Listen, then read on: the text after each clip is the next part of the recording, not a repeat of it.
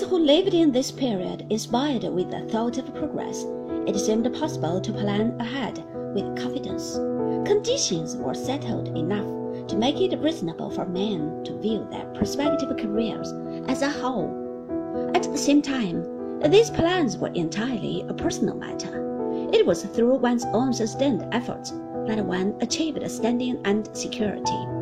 As to the upper privileged, the attitude was one of the charity and voluntary assistance by high-minded and responsible private citizens.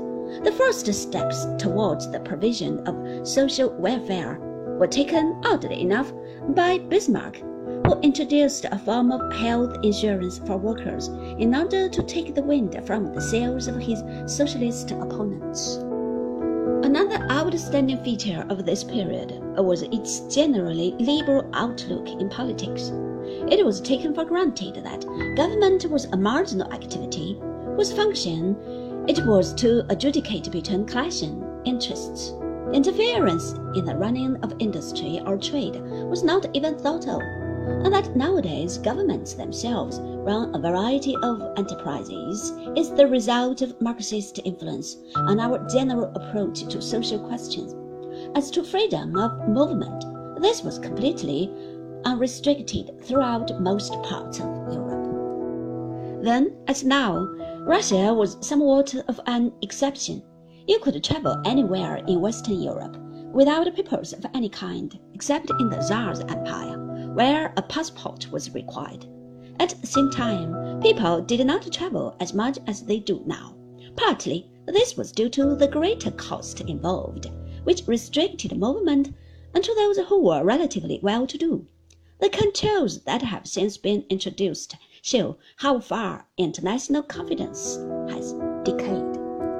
In the political sphere, Western Europe from 1870 onwards, enjoyed nearly 50 years of peace. This happy state of affairs was indeed not worldwide. There were colonial conflicts in Africa and in the Far East. Russia suffered defeat at the hands of Japan, which had made rapid strides in its attempt at absorbing the technical civilization of the West. Still, to someone living in our parts, the world seemed a reasonably peaceful place. This was the situation only 60 years ago. When one looks back on it, one is apt to feel that people in those times lived as though in a world of dreams.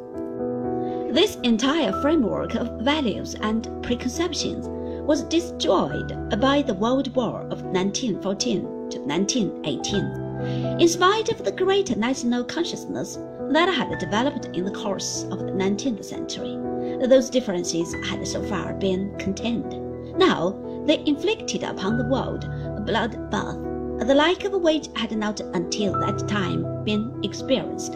Along with this catastrophe went the decay of confidence in progress and the growth of a climate of suspicion from which the world has never quite recovered.